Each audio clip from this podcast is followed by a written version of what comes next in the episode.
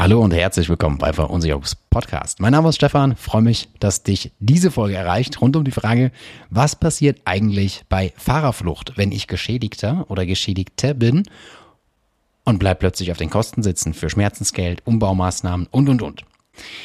Wo kommt diese Frage her? Ich hatte neulich eine total coole Videoberatung und äh, plötzlich kam die Frage auf, naja, aber wieso muss ich mich eigentlich versichern? Weil wenn jemand anders den Schaden verursacht, dann kriege ich doch sowieso Geld von seiner Haftpflicht, weil der hat doch eine Haftpflichtversicherung, die alles zahlt, weil er ist doch schuld.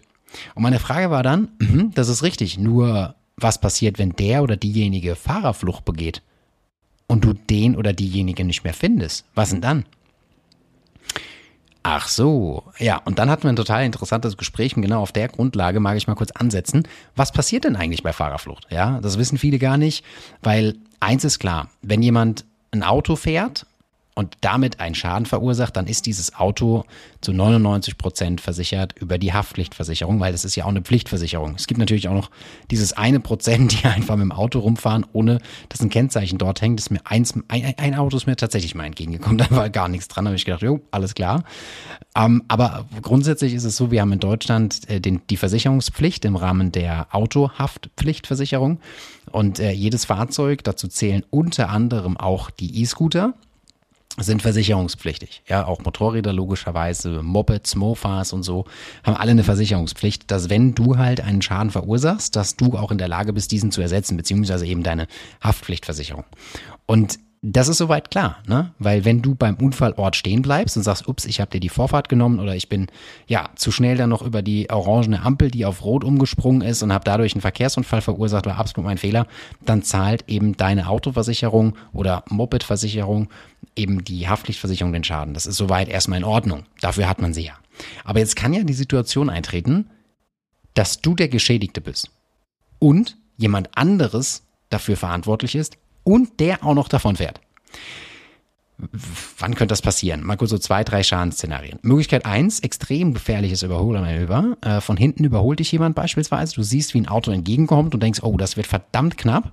Und du fährst über die äh, über den Grünstreifen zum Beispiel. Dadurch kommt dein Fahrzeug ähm, ja zu einem oder kommt zum Verkehrsunfall. Dein Fahrzeug wird demoliert. Im blödesten Fall weichst du aus. Beispielsweise überschlägt sich noch das Fahrzeug. Du hast noch einen Personenschaden, also eine Körperverletzung bei dir. Und der andere ist über alle Berge, weil der feuert einfach davon. Anderes Szenario wäre, jemand anders nimmt dir, auch das kann durchaus häufiger passieren, im Winter mal eine Vorfahrt. Es kommt auch hier wieder zu einem schweren Verkehrsunfall und äh, ja, weg. Ne? Also du bist in dem Fall äh, der Geschädigte, die Geschädigte, dein Auto ist kaputt, du hast eine Verletzung und der andere, der dir die Vorfahrt genommen hat und auch in dich reingefahren ist, kann noch weiterfahren und fährt mit dem kaputten Fahrzeug einfach weg. Und auch hier Fahrerflucht. Und dann ist ja natürlich die Frage, woher kriegst du jetzt Geld? Weil dieses Fahrzeug, gehen wir mal davon aus, dass es versichert, ist ja nicht mehr da. Du hast ja, du hast ja niemandem, den du den Schaden jetzt äh, nachweisen kannst. Und genau dafür und genau für diese Situation gibt es in Deutschland die sogenannte Verkehrsopferhilfe. Und äh, das fand ich total interessant, weil das wissen einige nicht. Das ist auch nicht weiter schlimm, weil wenn dir nichts oder wenn dir was passiert, ist es in den meisten Situationen so dass du, äh, wie gesagt, eine Haftpflichtversicherung hast, bei der du dein Schadengeld machen kannst, weil der Verursacher in der Regel ja noch da bleibt. Aber gerade bei Fahrerflucht ist so eine Frage, was passiert eigentlich dann? Und dann ist es tatsächlich der Verkehrsopferschutz beziehungsweise die Verkehrsopferhilfe. Ich hatte äh, parallel mal recherchiert, ich habe das hier auch gerade noch auf. Äh, ich glaube 1995 war das. Ich finde es jetzt gerade nicht mehr hier. 1995 tatsächlich wurde der Verkehrs oder die Verkehrsopferhilfe gegründet und das fand ich total interessant, weil da haben sich alle Kfz-Haftpflichtversicherer dazu solidarisch erklärt, dass die einen Fonds aufsetzen. Das heißt, alle deutschen Haftpflichtversicherer zahlen hier proaktiv Geld ein und ähm, es ist ein es ist ein Verein, ja, und äh, dadurch sind die Mitglied. Und wenn dann wirklich ein Personenschaden entsteht aufgrund Fahrerflucht, dann bekommt die Person das dann nicht vorhandene Schmerzensgeld von der Autoversicherung, weil wir haben ja Fahrerflucht, sondern bekommt die dann verletzte Person das Geld von der Verkehrsopferhilfe. Finde ich extrem interessant, ähm, dass es diese Initiative gibt. Das wissen auch viele gar nicht. Ähm, gibt auch zwei, drei Voraussetzungen, da mag ich gleich gerne kurz drauf zu sprechen kommen damit man das einfach mal grundsätzlich mal gehört hat. Also bei Fahrerflucht erstmal immer an die Verkehrsopferhilfe denken. Das ist mal so der Grund, wieso ich gesagt habe, ich mache eine Podcast-Folge, weil äh, mir war das noch aufgrund der Prüfung auch bewusst. Aber ich bin mir sicher, draußen ist das viel nicht bewusst und man denkt, naja, aber da ist eigentlich jemand anderes da und der zahlt mir dann den Schaden. Ja, aber bei Fahrerflucht nicht immer. So. Und wann das nicht immer der Fall ist, das kommt jetzt, weil grundsätzlich gibt es zwar den, ähm, die Verkehrsopferhilfe, aber die Verkehrsopferhilfe zahlt nur dann, wenn, also ich fange mal andersrum an, wenn ein Verkehrsunfall entsteht, kann sowohl ein Sachschaden passieren, beispielsweise ein kaputtes Auto, als auch ein Personenschaden. Gehen wir mal davon aus, Worst Case, du sitzt aufgrund des Verkehrsunfalls im Rollstuhl.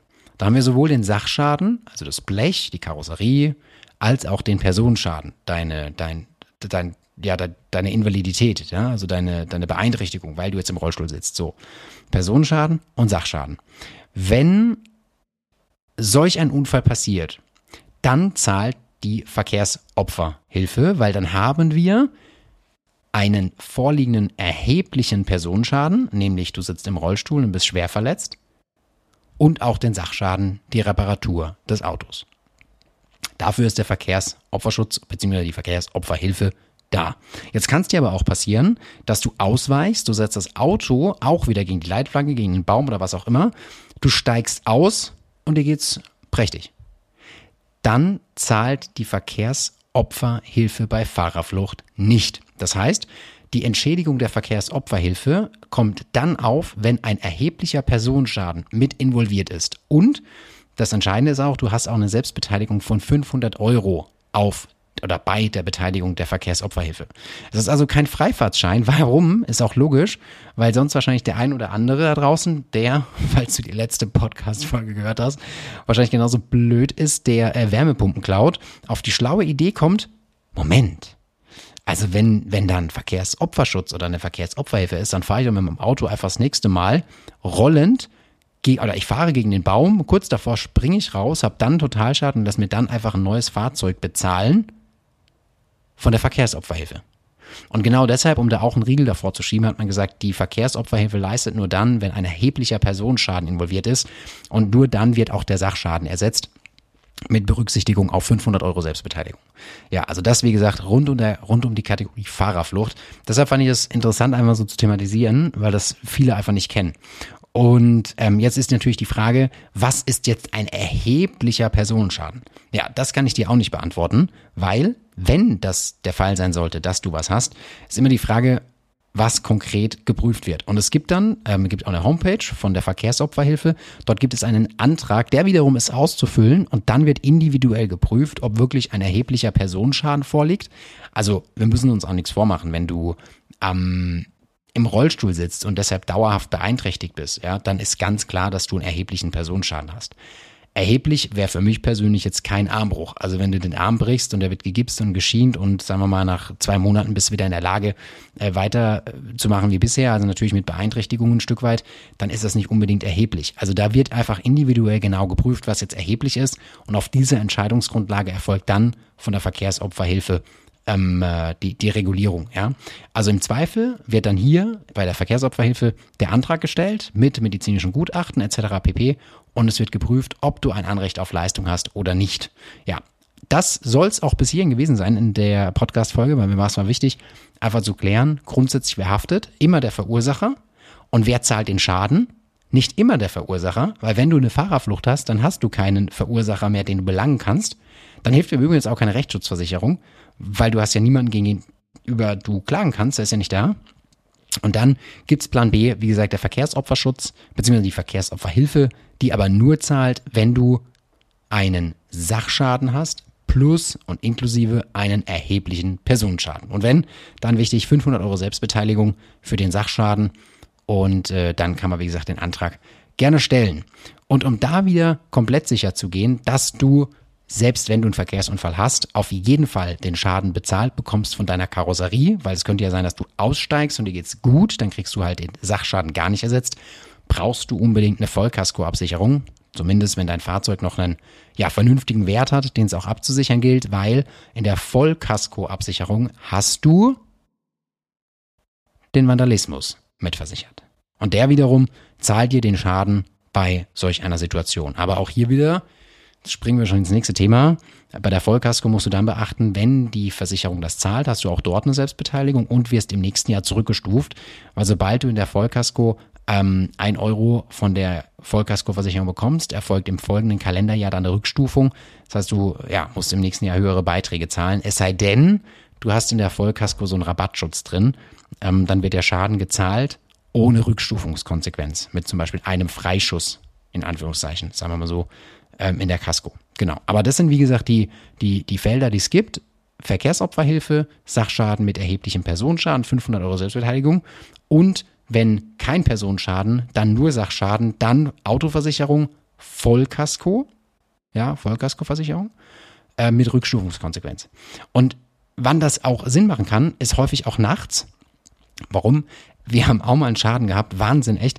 Da, war, ähm, da waren einige Fahrzeuge geparkt an der, an der Straße und nachts muss da irgendein LKW, entweder muss der LKW-Fahrer eingeschlafen sein oder unachtsam gewesen sein. Trunkenheit am Steuer unterstelle ich nicht.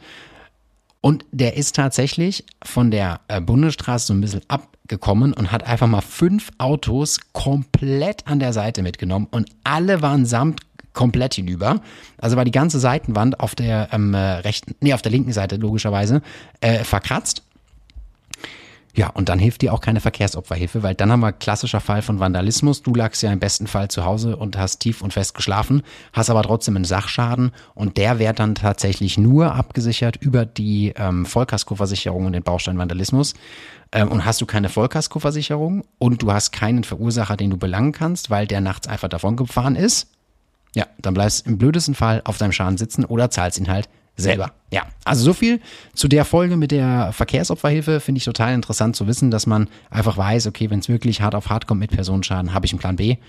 Und äh, falls du Berater oder Beraterin bist, dann ist es auch immer grundsätzlich gut, sowas zu wissen, falls die Frage kommt. Also, in diesem Sinne, schönen Abend, schönen Mittag, schönen Morgen, wo auch immer du und wann du gerade das hörst. Freue mich auf die nächste Folge und dann bis bald. Tschüss.